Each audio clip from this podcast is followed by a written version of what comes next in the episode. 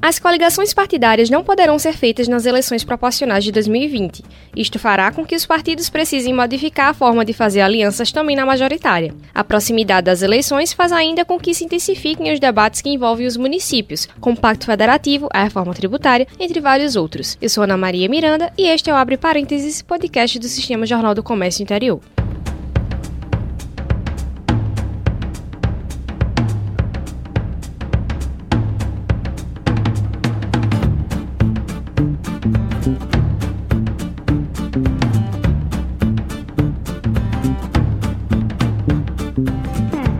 Falar sobre a expectativa das eleições de 2020, estamos recebendo aqui no estúdio o professor Marco Aurélio, que é mestre em Direitos Humanos pela Universidade Federal de Pernambuco, analista político e membro do Instituto de Direito Eleitoral do Nordeste.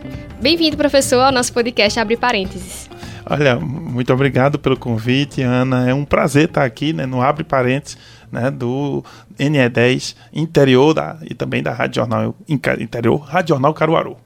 Começar falando um pouquinho sobre as mudanças dessa eleição, né? A gente sabe que a cada ano acontece algum tipo de mudança, né? E a mudança desse ano que está é, gerando um pouco de, de medo, inclusive por parte dos, dos postulantes, está na mudança da, é, das coligações. Você poderia explicar melhor um pouquinho sobre como é essa mudança e como é que ela pode impactar? Olha, Ana, o grande questão aqui é, é, bem interessante por causa do seguinte: a cada eleição se costuma o, o nosso Congresso faz alguma reforma eleitoral e algumas dessas é, já mexeu em questão de comício, né? Já foi houve showmício, já questão questão de bandeira, questão de camisa, propaganda dessas naturezas. Mas dessa vez a mudança já foi um pouco mais do que meramente eleitoral. Eu acredito que já foi uma parte de uma reforma política, porque em eleições passadas mexeram no financiamento de campanha, né? Há duas eleições que não se pode mais ter financiamento de empresas, apenas o financiamento privado ou fundo partidário eleitoral. E agora mexeram numa outra questão diretamente relativa à eleição mesmo, com relação ao, ao voto. Mexeram na coligação partidária proporcional. Olha só, as coligações vão continuar existindo na majoritária, ou seja, um candidato a prefeito pode se de um partido X pode se coligar com partidos Y, Z e A. No entanto, para proporcional, que é a eleição de vereador, vereadores, isso não vai poder ocorrer. A partir de agora, a lei diz o seguinte: olha, é, os partidos vão poder concorrer na eleição proporcional de vereador, porém sozinhos né, vão fazer campanha solo, né, onde o, só, só os candidatos daquele partido é que somarão os votos entre si, dentro do partido, para que o partido veja se alcançou o famoso quociente eleitoral. E aí, uma explicação: o que é o quociente eleitoral? É o número mínimo de votos necessário para atingir uma cadeira na, na Câmara. Vamos lá, eu pego o, o total da população, é o total dos eleitores de uma cidade, né, e desses eleitores os que votaram. Então, aqueles que efetivamente votaram na legenda em algum candidato, vai ser os votos válidos. Exclua aqui os brancos e retira os nulos. E a abstenção, quem não foi. Então suponha que Caruaru tem 211 mil eleitores e 100, 100 mil só votem em algum candidato a vereador no partido, na legenda.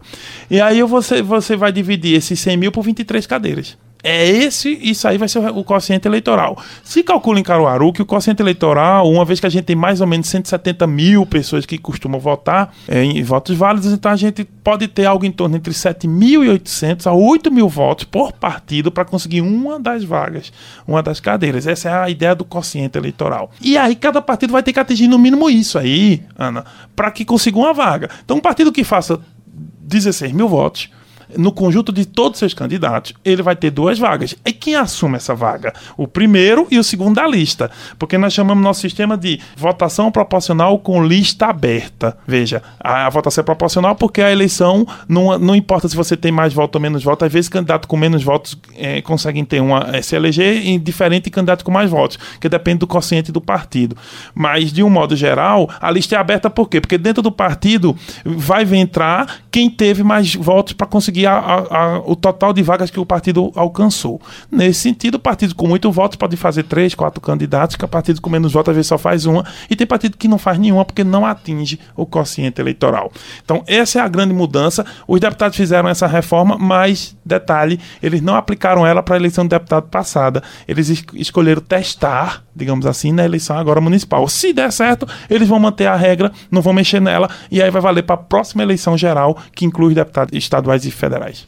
Inclusive, eh, o presidente da Câmara dos Deputados, né, Rodrigo Maia, ele chegou a defender a aprovação de outras mudanças no sistema para as eleições de 2020, só que depois de conversar, né, acabaram desistindo porque o prazo, inclusive, ficaria muito em cima. E aí, quais eram essas outras mudanças? Olha, o prazo ficaria em cima pelo seguinte aspecto: para fazer uma alteração na lei eleitoral, eu preciso cumprir o princípio da anualidade, que é o seguinte: para eu mudar a regra do jogo de uma eleição, eu preciso fazer com que essa mudança tenha sido feita um ano antes da próxima eleição.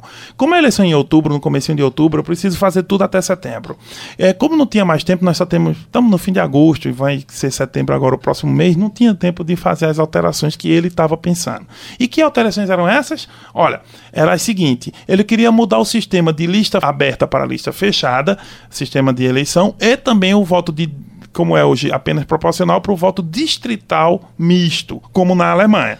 E aí, vejam só, a, a seguinte situação seria colocada. Primeiro, nós, nós teríamos uh, uh, o seguinte jogo. Nas cidades menores de 200 mil habitantes, 200 mil eleitores, ou seja, é as cidades que não têm segundo turno, no caso de Pernambuco, a grande maioria, essas cidades teriam um voto de lista fechada, ou seja, é, a gente não votaria mais no candidato, a pessoa votaria no partido. Como é o voto de legenda hoje? Você votaria no partido, no número do partido. E o partido apresentaria na campanha uma lista pré colocada, já feita antes, uma lista com uma, uma lista mesmo, número 1, um, número 2, número 3. E aí é o seguinte: se o partido faz 16 mil votos, sei lá, se o, se o quociente eleitoral é mil votos e o partido fez 3 mil votos, o primeiro, o segundo e o terceiro da lista entrariam. Mas veja, quem definiu a colocação na lista não foi eu, eleitor, ou você, Aninha. Foi o partido. Então, esse voto na lista fechada, as pessoas votariam no partido sabendo que o primeiro da lista é fulano. Se você gosta do segundo da lista, uh, você sabe que no, o primeiro a se eleger é o, o que talvez você não goste. Mas por quê? Porque a lista é fechada. Quem interfere na lista é o partido. Portanto, quem teria poder, isso fortaleceria os partidos. Também, ao que a gente diz, quem é contra isso, diria que isso fortaleceria o caciquismo, né? Os donos, digamos assim. Infelizmente no Brasil tem dono de partido, né? Mas assim, você fortalece a, dire a direção partidária.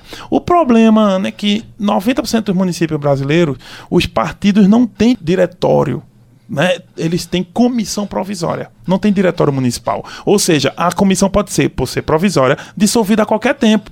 O que significa dizer que o, o os donos do partido, entre aspas, no Estado, acabam mandando na configuração, tirando alguém do partido de última hora, porque nada é real, nada é fixo, é tudo prosório. Agora, partidos que têm diretório municipal, os, os recursos têm que ser destinados, é mais difícil destituir a diretoria, porque tem que ter assembleia, tem que ver o estatuto, é diferente da comissão.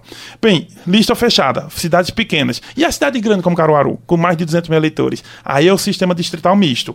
Você pega o número de cadeiras na Câmara, que são 23, e a metade dos votos seria eleita. Isso é o Rodrigo Maia, que é aquele que propôs. É, a metade dos, dos, dos, dos, vereadores de Caruaru seria eleita pelo distrito. Ou seja, pega aí de 23, 12. 12 distritos. Aí você desenha na cidade 12 distritos, como se fosse 12 grandes bairros, e nesses distritos a votação é majoritária, acabando com aquela ideia de que o, a pessoa podia ser votada na cidade inteira. Não, não poderia. Quem disputasse no distrito, pensa aqui comigo em Caruaru, é, quem disputasse no, na Rendeiras é, só poderia ter, ser votado na Rendeiras. Agora, o problema é o desenho dos distritos. Se você tem 12 distritos e bota a cidade de Jardim junto com a rendeira, quem tem voto na cidade de Jardim tem uma. ia calcular uma forma de, de se eleger. Mas se a cidade de Jardim caísse no Salgado, que tem muito mais voto, talvez esse candidato com muito voto na cidade de Jardim não conseguisse mais. Então, o desenho, quem desenharia o distrito, que seria a justiça eleitoral, imagina o poder do desenho, porque o desenho pode mudar a realidade eleitoral. Aí veja,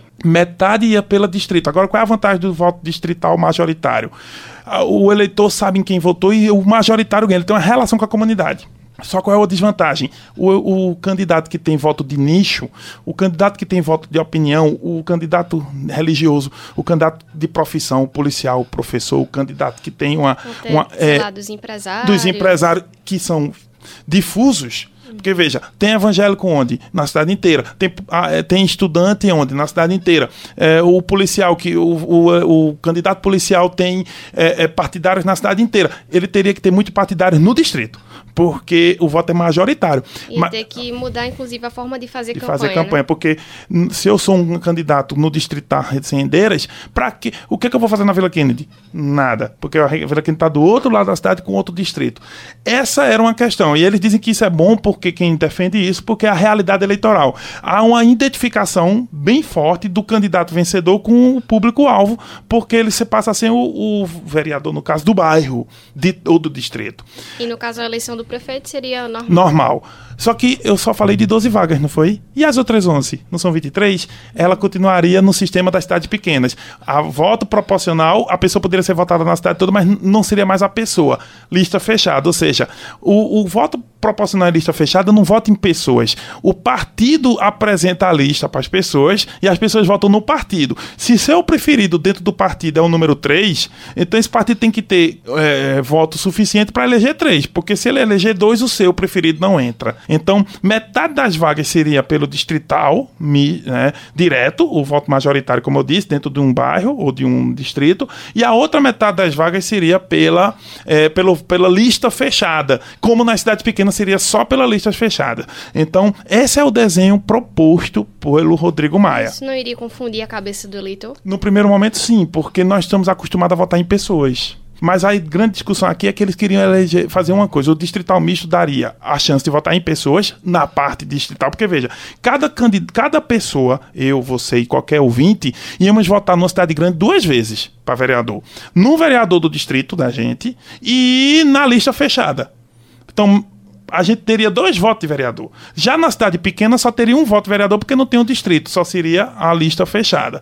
E aí não seria um voto no vereador, seria um voto no partido. Então, em Caruaru, cidade com segundo turno, a gente teria o voto distrital, aí eu estou votando na pessoa, e o voto na lista fechada eu tô votando no partido. Então, uma pessoa mandaria direto para a Câmara e a outra eu mandaria via partido. É isso que eles querem, por quê? Porque na Alemanha é assim, tentando estabelecer os dois lados. O voto ainda na pessoa, que nós estamos acostumados há anos a votar em pessoas, e mais fortalecendo os partidos, porque os partidos estão se sentindo muito ameaçados, Ana, na democracia atual, porque eles estão perdendo força. Força para movimentos, veja aí, Renova, Acredito, Politize, Raps. Por quê? Porque os partidos não estão conseguindo mais falar com as pessoas. Estão até mudando de nome, percebeu? Então eles querem dar um jeito de criar uma nova tentativa de fazer os partidos se tornarem importantes. E a lista fechada é o que eles querem. Mas isso também tem um lado ruim. Se fortaleceria mais do que os partidos, os caciques dos partidos. E você entra num partido e não tem, não tem diálogo, não tem democracia, sem é engolido. O cara até te deixa tu se candidatar, mas te bota na, no número 10 da lista. Para um partido que só faz duas Eu vagas. acho que, inclusive, isso passa pela, pela descrença que as pessoas estão cada vez mais com a política, né? Que partido, político, tem tudo a ver com corrupção. Isso. Já, ah, e que de isso. tomar lá da cá, todos esses termos que a gente já está cansado de isso, ouvir, né? Isso. E aí os partidos estão perdendo a narrativa. Veja que os partidos até tiraram o nome de partido. Pense que o, MD, o PMDB virou MDB de novo, o PS virou Cidadania, apa, apareceu o Avante, o Podemos, que eram PRTB, enfim, é, PT do B. E aí, é, é, agora, o, o, primeiro foi o PFL, que virou Democratas. Por quê? Por causa disso que você coloca. Assinou na relação entre partido e corrupção, criou na mente da população uma relação que é difícil de modificar. Então, eles estão fazendo o seguinte: fazendo a mudança dos nomes. É bom mas tem um detalhe: se ficar só na mudança do nome, fica uma questão estética e não uma questão ética mesmo, uma questão profunda. Acho que a mudança dos partidos deve ser mais profunda do que simplesmente mudar o nome. Que é como simplesmente eu manter a casa lá dentro suja, quebrada, com um telhado ruim, mas pintar a fachada bem bonitinho, botar um porcelanato de primeira, mas por dentro. Então, uma grande questão agora é: sim, os partidos estão fazendo essa mudança, mas ele realmente quer atingir o coração do eleitor, eles têm que mudar uma a forma pauta. de se comunicar melhor, né, com o Isso. eleitor. Mas vamos falar um pouquinho agora sobre cenários, né? Falando. É, porque a eleição a gente pode dizer que já começou, né? Apesar de ainda não ter chegado os prazos normais, né? Já tem as movimentações que a gente sabe. Então vamos começar falando sobre Caruaru. Caruaru que teve na eleição passada municipal pela primeira vez o segundo turno, né? Por causa do número de eleitores. E agora tá nessa expectativa, né? Será que a prefeita vai conseguir se reeleger? Já tem outros grupos também. É muito forte também o grupo do governador Paulo Câmara, só que ao mesmo tempo algum parece que várias pessoas estão, várias pessoas diferentes estão na base dele, né? Então a gente não sabe ainda muito bem como é que isso vai se desenhar. Como é que você vê o cenário atual? É, e, e, fruto principalmente dessa, até essa mudança que a gente está falando da coligação partidária, não poder mais existir na eleição proporcional, criou uma possibilidade, um aumento muito grande na movimentação dos partidos, porque eles têm que fazer, eles têm que se adaptar a essa regra. É uma regra que é, modifica completamente a forma de eleição, porque nós sempre tivemos coligações. Não tendo, os partidos estão atrás de novos nomes, de pessoas que possam compor para conseguir atingir o quociente eleitoral. Isso é verdade. Então você identifica uma movimentação muito grande. Mas isso não é proporcional. Na majoritária, a movimentação é grande mesmo por outro motivo, não por causa de coligação, porque ela não foi proibida. Mas porque a movimentação na, na, na majoritária é grande? Porque Caruaru teve o segundo turno pela primeira vez e isso, isso modificou a forma que nós, caruaruenses, temos de ver a política local. Por quê? porque nós estamos acostumados com aquela coisa de cidade pequena, natural. Dois grupos, porque como só tinham um turno, tinha que chegar com força. Então, três, quatro grupos criariam divisão de eleitorado tão grande que talvez fraqueceria muito, todos. Hoje, nós temos a possibilidade que, mesmo que você faça poucos votos, tem um segundo turno onde seus, você teve 10% dos votos, mas aqueles 10% fazem diferença para os candidatos que foram ao segundo turno, porque pode ser a diferença entre a vitória e a derrota. Então, nesse sentido, é, se lançar é mais importante. Então, você vê que a chuva, entre aspas, de pré-candidatos é bem, é bem grande, ainda que nem todos fiquem. Então, o que é que nós temos na movimentação? Um, Raquel Lira provavelmente se recandidata. Natural, está na cadeira. Dois, nós temos aí as oposições. Ana, eu costumo falar que não há oposição em Caruaru, há oposições, porque elas não são a mesma. Os, as figuras que fazem os partidos são diferentes, mesmo quando eles têm alguns interesses em comum. Exemplo, a oposição de Lessa é uma oposição diferente da Tito Nigel, que é diferente de Zé Queiroz, que é diferente de Silvio Nascimento, que é diferente de Rafael Delon. Ainda tem um outro. Um, eh, esses cinco podem ser candidatos, além da prefeita seis, e ainda temos a figura do deputado federal Fernando Rodolfo, que pode ou não ser, pode ou não ser candidato, mas que impacta no jogo eleitoral por causa da cadeira, né, do mandato dele de deputado federal. Então, observe como o jogo vai ser. Não tem um. Não é como na cidade pequena que tem time A e time B. Nós estamos realmente falando de um jogo múltiplo. E isso às vezes até confunde um pouco a cabeça do leitor, que passamos é, é, toda a história de Caruaru até hoje com dois lados. É, é, mesmo quando, por exemplo, é, Queiroz, os lados de Queiroz e dos Lira sempre se juntavam, porque no final das contas tinha que combater o lado de Tony Gel. Hoje a coisa não é tão simples, não é tão é, preto e branco, né? Nós temos vários tons aqui, de Inclusive, várias cores. O, o grupo de Queiroz ficou bem magoado, né, por causa das eleições de 2018. Passada. É. E provavelmente, pelo menos ao que indicam, não, não estarão juntos, né? Não, e aí onde está uma questão. Você observa que nos últimos momentos, até aqui mesmo na, na TV Jornal, tivemos o repercutindo da TV Jornal, tive, tive o prazer de ser convidado, e foi com o deputado Queiroz. E ele está se movimentando muito para ser candidato a prefeito, ou pelo menos está andando muito por aí, aparentemente está animado, e ele faz críticas contundentes à administração, Raquel Lira. Por outro lado, a administração Raquel, Raquel não responde às críticas porque ela diz aquilo que todo governante diz: eu estou tratando da cidade. Ela não responde. Aí ah, ela escalou quem para fazer isso? O pai dela né, João Lira Neto, que não é candidato a nada nessa eleição e que já foi governador, prefeito e tudo mais. O que é que ocorre com ele? Ele vai e responde, só que ele não responde Queiroz. Ele, como o jogo é múltiplo, ele não precisa polarizar com Queiroz em si, ele vai e polariza com Lessa. Né? Aí Lessa vai né, é, e, e critica a prefeita, Queiroz fica tentando chamar a atenção, né? mas aí ela, ela não responde a Queiroz, se responde a Lessa. Tony Gel corre por fora, nesse momento, porque as pesquisas indicam que ele tem um eleitorado cativo, um eleitorado muito fiel, até onde a gente mensura nas pesquisas, e que nesse momento ele precisa de outra coisa, ele precisa muito mais do apoio do partido, confirmar se o partido está com Paulo, se o partido não está, do que necessariamente ele sair agora atacando a administração. Então ele está numa figura que algumas pessoas chamam de paz e amor, mas não é só pelo paz e amor, é muito mais estratégico. Ele não precisa entrar agora. Ele, ele já sabe que o eleitorado está com ele em boa medida, aquele dele. Então é interessante para ele estruturar-se. Então ele está em outro jogo. Veja, cada um joga um jogo. É por isso que às vezes é difícil. Ele, o Tony joga esse jogo do, da estrutura dos partidos. Lessa quer realmente é, é, fazer o mandato dele, né, é, é pegar para o Caruaruense para poder ele mostrar que é uma opção. Raquel tem que tentar mostrar a obra que está administrando, porque a máquina está com ela Queiroz vai tentar fazer um, uma espécie de polarização com Raquel. Para quê? Para mostrar que é, é, mostrar que ele já fez. Queiroz é o, é o ó, no passado eu fiz. Lessa tá, vai falar do futuro. Raquel vai falar do presente. E Tony está se organizando.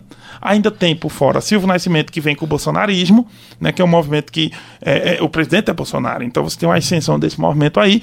E ainda tem por fora também é, Delon, que é de um partido que era da base de Paulo Câmara, mas que está meio que se afastando. Então, o Gilberto Kassab e o André de Paula já garantiram a Rafael, aparentemente, que a candidatura é dele. Então ele vai vir com o quê? Com a juventude. Né? Com o discurso. Ele, vai, ele tem uns 28 anos, então ele vai vir com esse discurso. Então veja como os cenários são diferentes. E ainda tem um deputado federal, Fernando Rodolfo, com a ideia de que, é, é, ainda que não seja candidato, o apoio que para onde ele colocar também pesa. Então veja como são múltiplos cenários e quando um cenário impacta no outro, mas você não pode analisá-los é, é pensando que eles estão no mesmo jogo. Embora no final das contas o objetivo é um só: chegar na cadeira do Palácio Drayton Nejaim. Pois é, e você falando aí da questão do MDB, né, de Tony Gel, se vai esperando a questão do governo do estado, então vamos pegar um pouquinho a BR-232 e falar de, do cenário de Recife, né? Agora o prefeito Geraldo Júlio já está no segundo mandato, né, não vai poder disputar a eleição novamente, e como é que você vê o cenário por lá na capital pernambucana? Tão interessante quanto de Caruaru. Embora tenha um detalhe, é, você disse tudo que faz diferença, Ana, que no caso é, aqui em Caruaru, a prefeita está na cadeira para reeleição. Tá? Enquanto, e aí você tem uma, uma ideia de plebiscito. Toda eleição é, onde você tem uma recondução, uma possível recondução, ela é uma espécie de plebiscito. Você pergunta ao povo, ó, aquele que está governando está bom, que se estiver bom vai manter. E se não estiver tão bom assim, melhor retirar. Mas retira por quem? Né? Aí é a escolha. No caso de Recife, isso não pode ocorrer mais, porque Geraldo não pode se recandidatar, como você bem colocou. Então o que é que eu tenho? É, eu tenho aí um cenário aberto. É, o Geraldo vai apresentar alguém. E o problema é o seguinte: é que Recife não é uma eleição simples, porque Recife impacta a eleição do estado inteiro.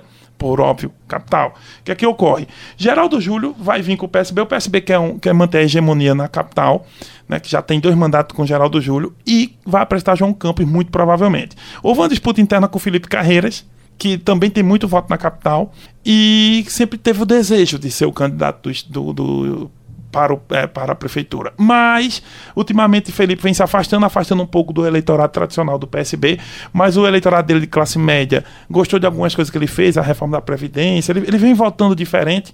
Tomou, ele, inclusive, que foi um dos dissidentes do partido. Um né, dissidente, no, tomou a, a reprimenda, não é isso? Pode acabar até expulso, né? Quer dizer, ele está nesse processo. E se for expulso, aí você já viu a movimentação de outro partido fundamental, o MDB. MDB, que por sua vez teve um conflito enorme na eleição passada, ganhou pelo Jarbas, porque era um conflito Jarbas-Fernando é, Zé Coelho. Jarba ganhou, Fernando se afastou da eleição. Já, Fernando se afastou da eleição, mas é senador. Fernando se, se, se, digamos assim, ele se refaz quando ele é chamado por Bolsonaro para ser o líder do governo. Aí ele ganha poder de novo, volta para dentro do Estado e diz, e começa a fazer um acordo com Jarbas.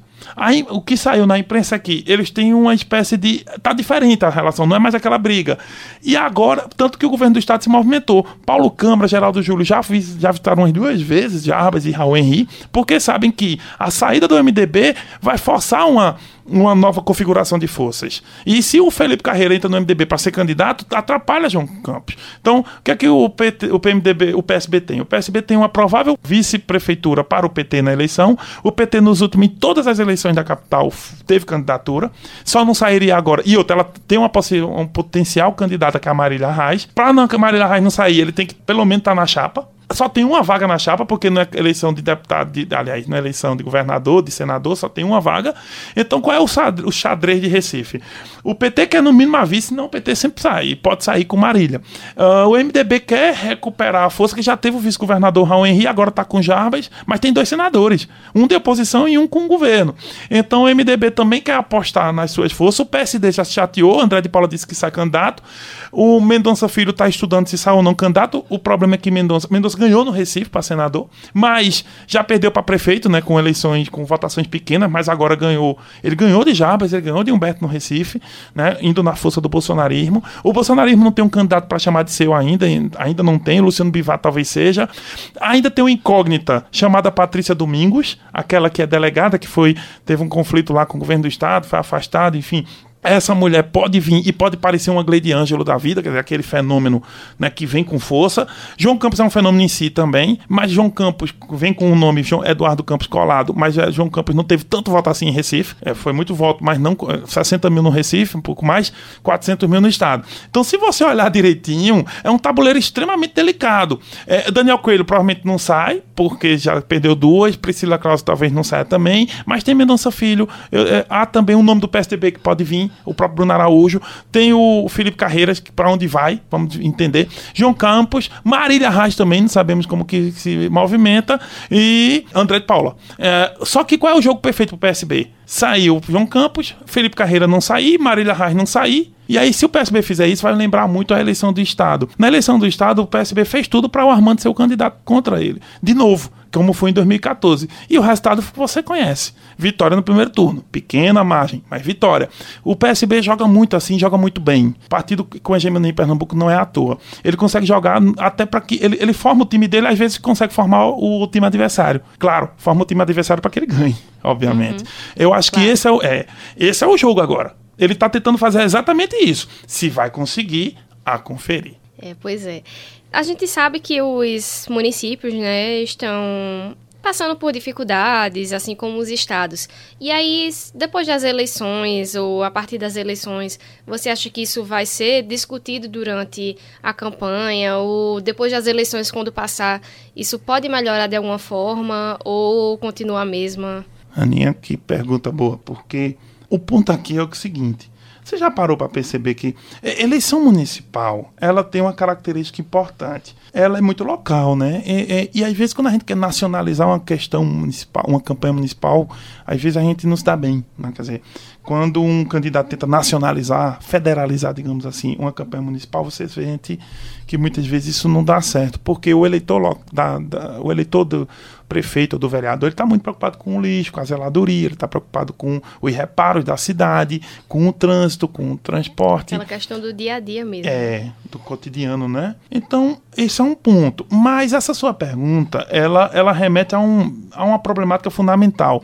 Nós temos problemas mesmo com os municípios é, com a reforma tributária, com, a, com o bolo, a divisão do bolo tributário. Os municípios estão ganhando cada vez mais demandas e cada vez menos dinheiro. Então é importante que os municípios. E, e outra, eu costumo dizer que as pessoas não moram no, no, Brasil nem em Pernambuco antes de morar na cidade. Você mora na cidade. É na cidade que sua vida age, que sua vida se realiza e que necessariamente você cobra primeiro quem? Você cobra primeiro o prefeito e o vereador. Depois você pensa nas questões maiores, nacionais, estaduais e nacionais, por consequência. Então, nesse sentido, é, eu, eu não acredito que o debate vá ser federalizado nesse ponto, porque cada prefeito, cada candidato está pensando no seu município em si. Mas que realmente a pauta municipalista talvez fosse fosse ótima de ser discutida agora, nesse semestre, que aparentemente vai sair a, a, uma discussão de reforma tributária no Congresso, já que aprovará da Previdência, estão para aprovar no Senado, a discussão de uma reforma tributária real que permitisse dar um pouco mais aos municípios seria importante. Agora tem um detalhe. Para isso, os estados e, e a União teriam que renunciar. E a pergunta é bem clara: quem renuncia em sã consciência a dinheiro? Essa é a questão. Pois é. Então, vamos chegando ao final aqui da entrevista com o professor Marco Aurélio, que é mestre em Direitos Humanos pela Universidade Federal de Pernambuco e membro do Instituto de Direito Eleitoral do Nordeste. Muito obrigada, professor. Eu que agradeço, é um prazer, é um prazer estar aqui com você e com seus ouvintes, né? E até a próxima, se Deus quiser. Obrigada.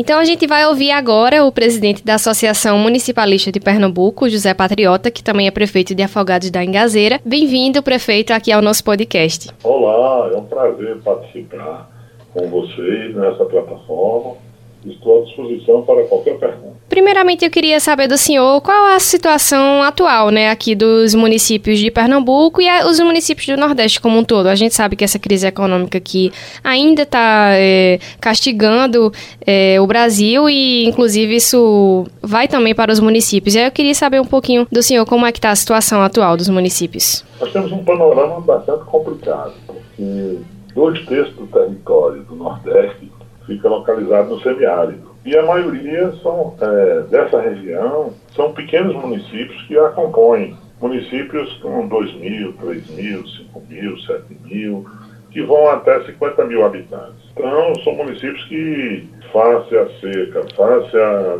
depressão econômica, ou seja, não têm atividades econômicas e que, por sua vez, não têm postos de trabalho formais para absorver a mão de obra disponível. E com essa crise econômica toda, uma atividade, por exemplo, é, construção civil, dizer, não há financiamento de casas populares, não há programas governamentais que estimulem a empregabilidade para a absorção dessa mão de obra. Então isso gera um impacto negativo e as pessoas ficam dependendo de programas sociais que são bastante limitados, cuja renda é muito é uma renda mínima é insuficiente que não, não chega nem a meio salário mínimo. Então, como sobreviver mediante isso? Imagina uma família que tem que pagar aluguel, água, luz, o gás, é, não sobra nada. Dizer, não dá nem para pagar isso tudo. Então é um desarranjo, um desemprego, um desalento é, no interior. Isso tudo deságua na porta da prefeitura, que por sua vez, com baixo consumo, com o PIB, com a atividade industrial em queda, naturalmente é, os impostos também caem. Então daí gera-se toda uma crise, toda uma crise sistêmica e que a gente fica torcendo que, independente de quem esteja no governo, possa ter planos e projetos de investimentos para a recuperação econômica do Brasil, principalmente do Nordeste, por conta de suas peculiaridades. Então, esse é um quadro difícil. Toda a demanda da população vai direto para a prefeitura, porque o Estado e a União ficam distantes do povo. E o pequeno município, quanto menor, mais difícil de fazer a gestão. Inclusive, os presidentes das associações municipalistas do Nordeste é, recentemente se reuniram né, para discutir alguns temas importantes, como a reforma tributária e o Pacto Federativo. Primeiro, a gente procurou conhecer as propostas que estão tramitando no Congresso Nacional, a proposta dos governadores do Brasil, é, o que pensa o governo federal sobre a reforma tributária. Para nós, ela é necessária, ela, ela abre a porta para o início do Pacto Federativo, mas ela precisa atender a todos os segmentos, atender a sociedade. Ao mesmo tempo que ela possa reduzir o número de impostos, ela precisa também de facilitar a vida das pessoas, mas gerando também uma receita que não seja desigual. 72% do bolo da arrecadação federal fica na União. Então, o restante é que é repartido com estados e municípios. Então, o município tem 80% de responsabilidade, educação básica, saúde, é, infraestrutura urbana, iluminação pública, limpeza, tudo isso é de responsabilidade do município. Entretanto, os recursos, as receitas não são proporcionais às despesas. E com a crise econômica, essas receitas se estabilizam. Então, isso coloca o gestor municipal numa situação muito desconfortável, de muita dificuldade, porque o povo cobra aquilo que é seu direito, a gente não pode dizer que o povo não tem direito à água, à luz, à estrada, à moradia, a serviços públicos de saúde, educação e assistência, mas a arrecadação nunca é suficiente. Então a reforma tributária justa, ela vai equalizar, vai gerar equilíbrio fiscal, vai gerar oportunidade para que os municípios possam é, melhor atender a sua população. Entretanto, as propostas que estão lá tramitando não atendem 100% das necessidades. É esse critério. É isso que está em jogo, que está em debates. Os prefeitos do Nordeste, as associações, nós discutimos que, no caso do Nordeste, não pode ter o mesmo tratamento dos estados é, do centro-sul do país, que tem outro patamar de desenvolvimento, de industrialização e de, de oportunidade de trabalho. Então é preciso que haja uma reforma tributária sim, mas que considere as desigualdades regionais e o Nordeste precisa ter um tratamento diferenciado. Por isso que a gente tem que atuar junto do Congresso, ir sempre a Brasília, é, apresentar as nossas emendas através da CNN é, e dos parlamentares que têm sensibilidade com o tema do municipalismo, para a gente negociar com os governos e os parlamentares uma reforma tributária que seja justa e equilibrada.